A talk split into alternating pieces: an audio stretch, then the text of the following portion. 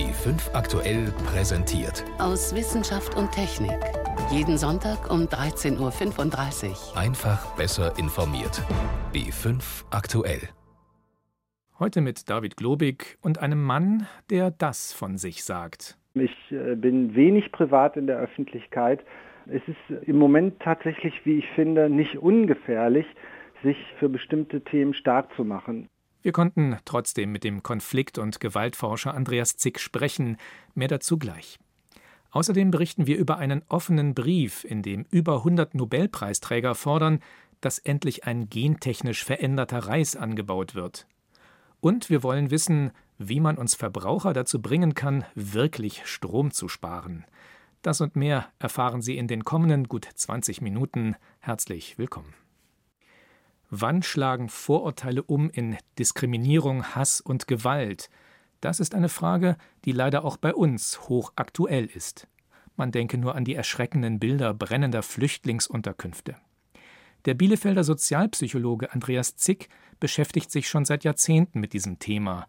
Und weil er das so engagiert und öffentlichkeitswirksam tut, hat er am Montag den renommierten Kommunikatorpreis verliehen bekommen.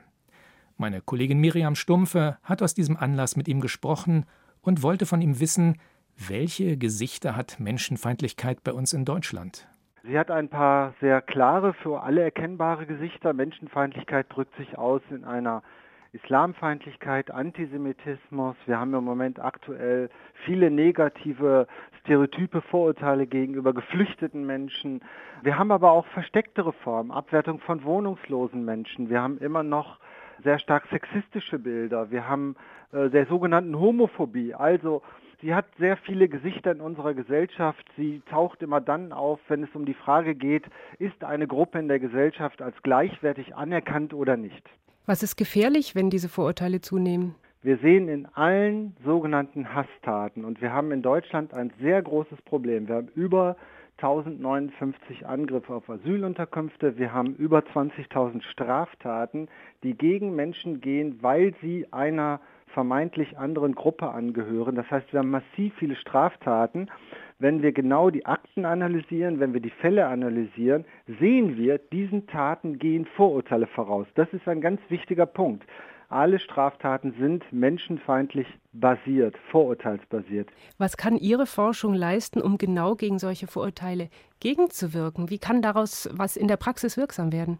Ich nenne ein einfaches Beispiel. Wir haben festgestellt, Menschenfeindlichkeit ist so verbunden in einem Syndrom, vernetzt. Das heißt, der Antisemitismus geht einher mit Islamfeindlichkeit, geht einher mit Homophobie. Das bedeutet, man muss fragen, was ist im Kern? Da haben wir festgestellt, empirisch in unseren Studien, das sind so Überzeugungen, dass Gruppen in der Gesellschaft ungleichwertig sind, weniger und mehr nützlich. Solche Ideologien sind eigentlich das Herzstück der Vorurteile. Es geht um Ungleichwertigkeit. Da haben wir mit der Praxis geredet und haben zum Beispiel Projekte entwickelt, wo wir mit Schülerinnen und Lehrerinnen zusammen darüber reden, was heißt eigentlich ungleichwertig. Das heißt, wir reden nicht direkt über die Vorurteile, weil über Vorurteile reden führt immer dazu, dass man sich anfängt zu rechtfertigen, man hätte ja gar keine, sondern wir reden um die Frage, woran bemisst sich eigentlich Gleichwertigkeit. Da sind konkrete Projekte entstanden.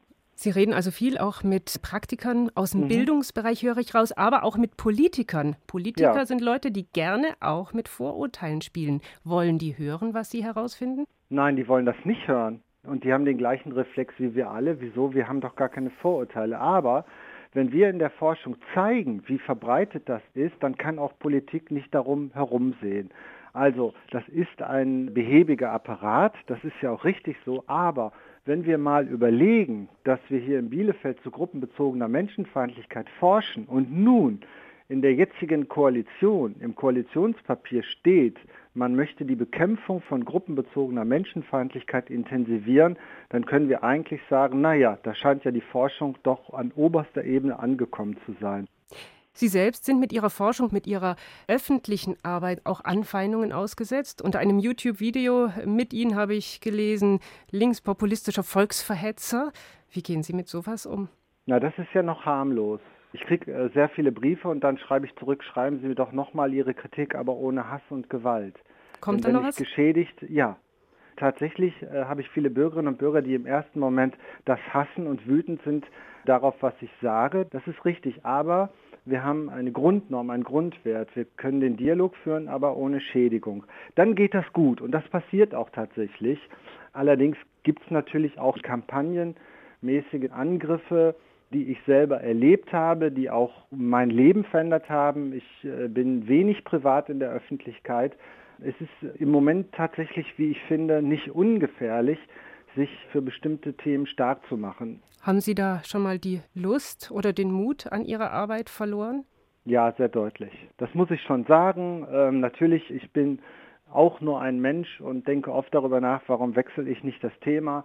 Warum ähm, sind Sie dabei geblieben? Weil ich glaube, dass unsere Forschung ja immer so viel Interesse äh, hervorruft und mein Forschungsthema ist zu verstehen, warum jemand sich radikalisiert. Unser Forschungsinteresse, warum radikalisiert sich jemand zur Gewalt? Und dann muss man zunehmend auch darauf eingerichtet sein, dass wenn man sich dort hineinbewegt, dieses alles nicht ungefährlich ist und mit dem Interesse lasse ich nicht nach. Aber sicherlich bräuchten wir auch viel mehr Schutz und manchmal in den Momenten, wo ich das dann am liebsten hinschmeißen würde, merke ich, das sind die Momente, wo ich mich umgucke und denke, ich bin zu ungeschützt. Was kann man tun gegen Gewalt, Diskriminierung und Vorurteile? Das war der diesjährige Kommunikatorpreisträger Andreas Zick im Gespräch mit Miriam Stumpfe.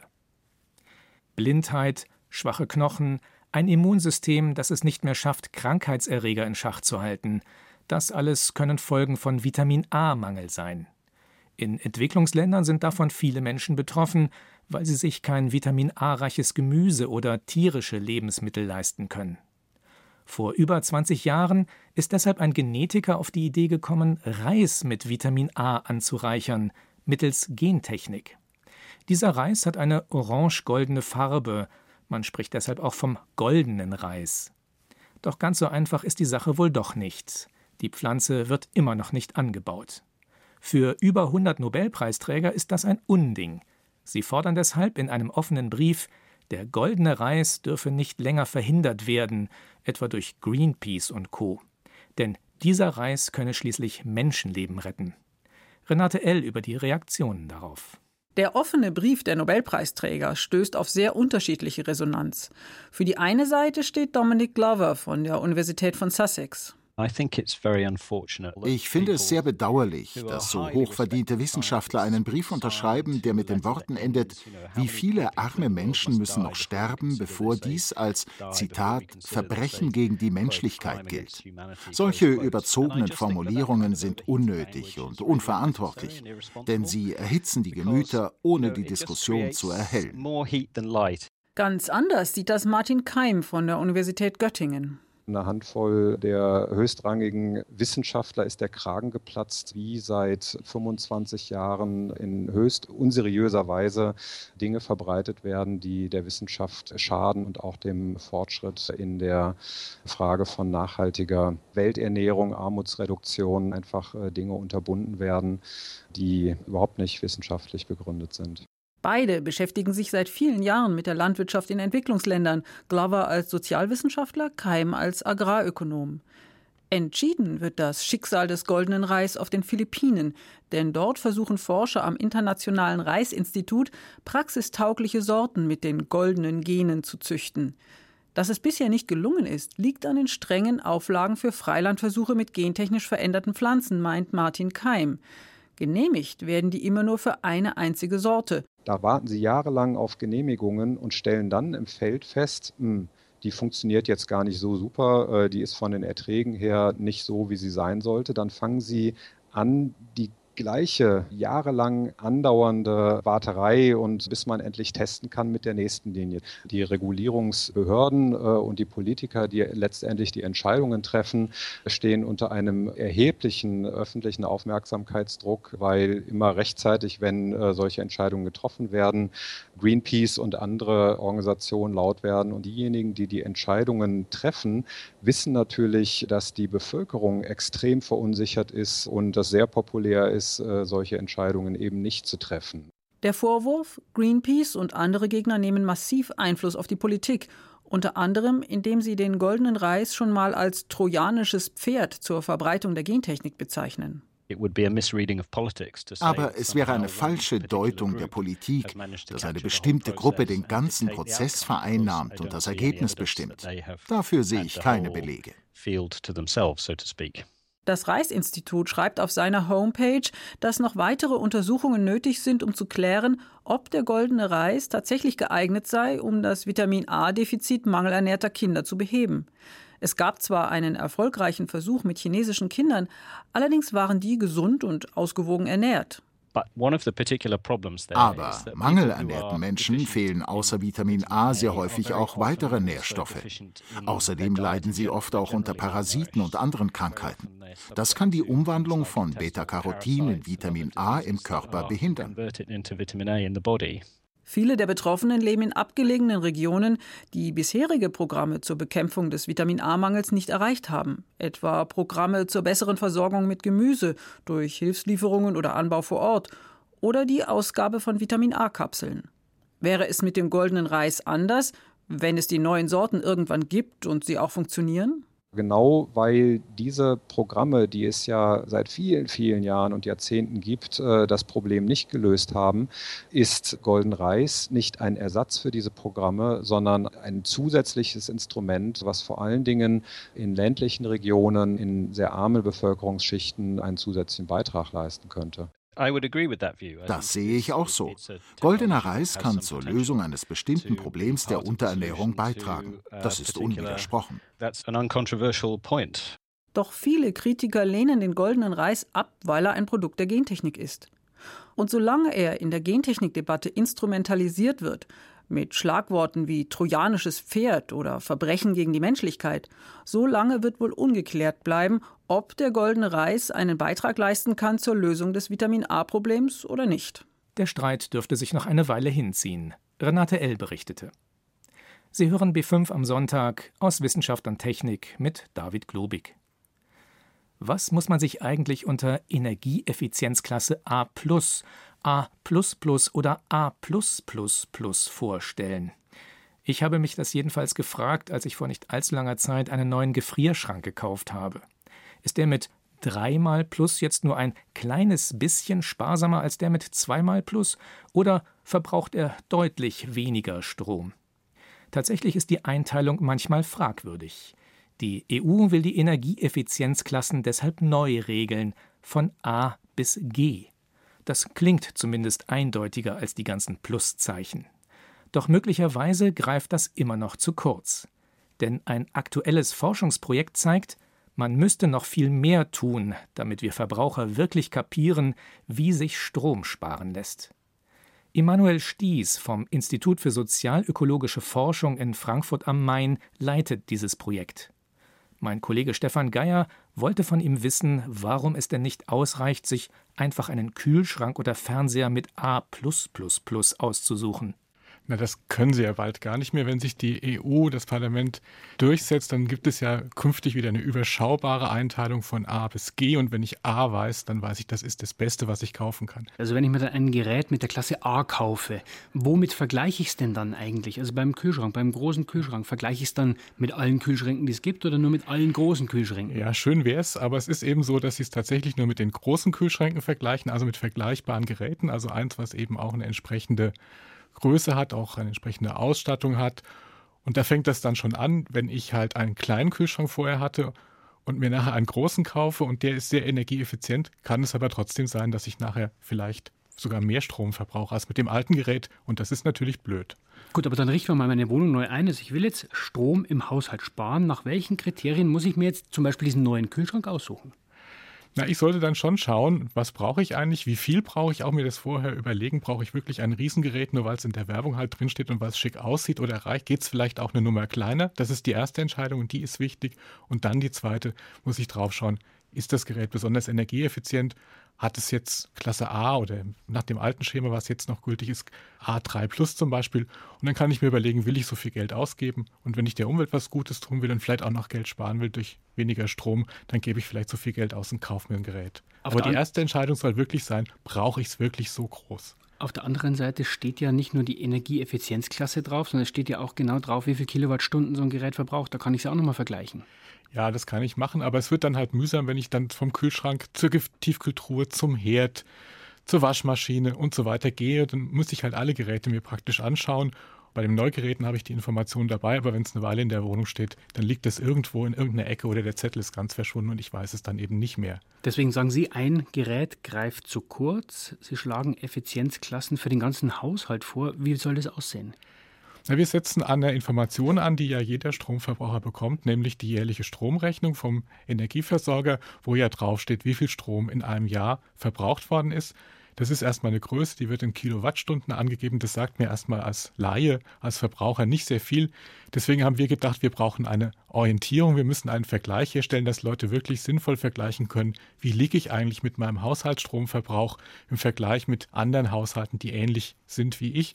Und dann kann ich mich einschätzen und kann sagen, das ist gut oder weniger gut. Da muss ich was tun. Gut, also dann schaue ich meine Abrechnung an pro Jahr. Ich brauche im Jahr 2500 Kilowattstunden. Da liege ich schon recht gut. Was mache ich dann mit dieser Information?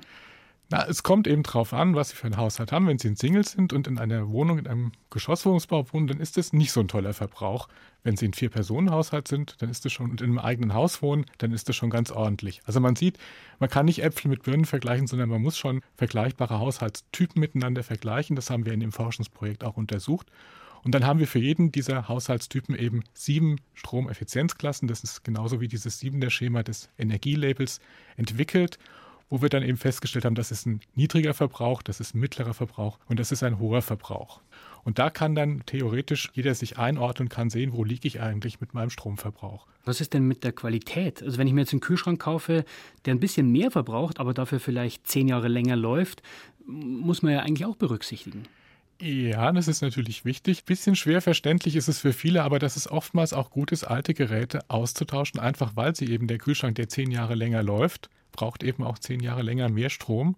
Und da muss man eben rechnen, was ist eigentlich, wie viel Strom, wie viel Energie wird für die Herstellung verwendet, wie ist es auch mit den Ressourcen, die dafür verwendet werden? Und muss das abwägen mit dem Strom, der dann eben mehr verbraucht wird, weil das Gerät nicht so effizient wird über die Nutzungsdauer. Und die kann eben sehr lange sein, das können 10, 15 oder 20 Jahre sein. Und da kommt schon ordentlich was zusammen. Aber das heißt, insgesamt ist es für mich als Verbraucher schon sehr kompliziert, sozusagen mir da so ein Gesamtpaket zu basteln. Was ist denn da Ihr Vorschlag, wie ich da vorgehen soll? Ja, es gibt Faustregeln, wo man sagen kann, also wenn zum Beispiel ein Kühlschrank älter als 15 Jahre ist, dann ist er auf jeden Fall reif für einen Austausch durch ein hocheffizientes neues Gerät, dann ist man auf der sicheren Seite. Wenn man es genau wissen will, es gibt Datenbanken und Stromsparberatung im Internet, aber noch besser ist es, wenn man dann zu einem Stromsparberater zum Beispiel geht. Also die Verbraucherzentrale bietet mal flächendeckend Stromsparberatung für kleines Geld an und da kann ich mich dann eben durch einen Stromsparberater informieren lassen, wie sieht das bei mir im Haushalt konkret aus, wo liegen die großen Stromfresser, wo kann ich ansetzen, wenn ich was verändern will. Energieeffizienzklassen für den ganzen Haushalt. Stefan Geier war das im Gespräch mit Immanuel Stieß vom Institut für sozialökologische Forschung in Frankfurt am Main. Heute ist Finaltag. Jetzt gleich läuft in Wimbledon das Herren-Einzelfinale im Tennis und am Abend spielen Portugal und Frankreich um den Titel des Fußball-Europameisters. So unterschiedlich die Sportarten auch sein mögen, die beiden Spiele haben eines gemeinsam. Sie finden auf Rasen statt. Und natürlich sollte dieser Rasen möglichst perfekt sein. Da ist es gar nicht so erstaunlich, dass sich sogar Forscher mit dem perfekten Grün beschäftigen. Bei uns in Deutschland fristet diese Wissenschaftsdisziplin allerdings im Moment eher ein Schattendasein. Doch das soll sich ändern. Mehr dazu von Jenny von Sperber. Die Hochschule Osnabrück sucht derzeit einen Rasenprofessor, einen Experten, der sich Vollzeit mit Rasenforschung beschäftigt. Einer der Kollegen des neuen Rasenprofessors wird Martin Thieme-Hack sein, Professor für Baubetrieb im Landschaftsbau und Hobby-Rasenforscher. Es hört sich wirklich komisch an. Wenn ich Rasenprofessor höre, muss ich selber schon schmunzeln. Aber in der Tat ist das ein Forschungsgebiet, was auch in Deutschland eigentlich eine Tradition hat oder mal hatte, leider heute nicht mehr. Und wir haben viele Aufgaben in diesem Bereich. Jeder kennt Rasen, zu Hause, in der Stadt, in öffentlichen Grünanlagen. Da müssen wir einfach optimieren, wie wir das Grün wirtschaftlich und auch nachhaltig betreiben können. Bei Rasenforschung geht es also um die grundlegende Verbesserung von Rasenflächen. Öffentliche Grünflächen zum Beispiel, da gäbe es noch viel Forschungsbedarf. Ich war mit einer Studentengruppe dieses Frühjahr in Berlin. Da schauderte es mir wirklich. Also ganz schlecht, zum Teil richtig staubige Grünflächen waren da, also auch im innerstädtischen Bereich zu finden. Manchmal ist es eben auch besser, bei der Anlage solcher Rasenflächen ein wenig mehr Geld in die Hand zu nehmen, um einen guten Boden, ein gutes Substrat zu haben und dann in der Pflege einsparen zu können. Ja, da brauchen wir Forschung, denn da wissen wir noch lange nicht alles, was wir besser machen können. Ein wichtiger Punkt in der Rasenforschung ist der Wasserverbrauch. Wie könnte man große Rasenflächen zum Beispiel mit Brauchwasser oder geklärtem Nutzwasser bewässern, anstatt mit wertvollem Trinkwasser? Gibt es Rasensorten, die besser mit Trockenheit auskommen? Oder kann man da neue Sorten züchten? Der Vorsitzende der Deutschen Rasengesellschaft, Harald Nonn. Die Rasengräser reagieren unterschiedlich auf zum Beispiel Salzgehalt im Wasser, auf pH-Werte, auf bestimmte Nährstoffe, die dort enthalten sein können. Vielleicht müssen wir hier auch komplett umdenken, uns von gewissen alten Rasengräserarten verabschieden und komplett neue Wege gehen. Aber das muss eben fundiert geschehen. Man sollte das schon wissenschaftlich belegen und dann entsprechend die Empfehlungen nach außen hingeben. In den USA und in England ist Rasenforschung übrigens kein ungewöhnliches Fachgebiet an Hochschulen und Universitäten. Rasenprofessor Doug Karcher von der Uni Arkansas erklärt die Rasenwissenschaft so. Die Rasenwissenschaft ist das grundsätzliche Verstehen, wie Rasensysteme wachsen. Rasenmanagement beinhaltet also Bodenkunde, Pflanzenphysiologie und auch Chemie, um zu verstehen, was die Pflanze braucht und wie man den Boden am besten düngt. In den Wüstenstaaten Amerikas sucht man natürlich noch dringlicher nach wassersparenden Methoden, Rasen zu pflegen. Schließlich steigert der klassische amerikanische Vorgarten den Wert einer Immobilie enorm, wenn der Rasen hübsch grün ist. Ihren Boom erlebte die amerikanische Rasenforschung aber erst, als die Golfindustrie ihren Höhepunkt erreichte, in den 80er Jahren. So ist auch Doug Karcher spezialisiert auf Golfplätze und auf Fußballfelder. Eine große Herausforderung für Fußballrasen, besonders in Europa, ist das Licht. Die Stadien werden immer größer und immer weniger Sonne kommt beim Rasen an. Das Ziel ist also, hochqualitativen Rasen in schattiger Umgebung zu schaffen. Was viele Fußballrasenmanager jetzt machen, ist, dass sie zusätzliche Rasenbeleuchtung einbringen. Also, immer wenn das Feld nicht bespielt wird, wird direkt auf den Rasen Licht gestrahlt. Bei uns in Deutschland haben die großen Fußballstadien wie die Allianz Arena Hybridrasen eingebaut. Das ist ein mit Kunststofffasern verstärkter und dadurch besonders robuster Rasen. Aber zum perfekten Fußballrasen gehört noch mehr. Ich habe gerade eine Abschlussarbeit, da hat ein Student gerade erhoben, wie viele Stunden auf so einem Profifußballrasen an Arbeit aufgebracht werden. Das sind fast 3000 Stunden, also zwei volle Arbeitskräfte. Dazu gehört Belichtung, dazu gehört, dass die Luftverhältnisse gut sind im Stadion, also dass genug Luftzirkulation da ist. Und alle Pflegemaßnahmen werden mit handgeführten Geräten gemacht, damit das Geläuf auch wirklich bodenschonend bearbeitet wird. Egal ob Geläuf oder Parkanlage, für die Rasenforschung gibt es noch viele offene Fragen zu klären. Auf dem Weg zum perfekten Grün, ein Beitrag von Jenny von Sperber. So viel für heute aus Wissenschaft und Technik. Am Mikrofon war David Globig.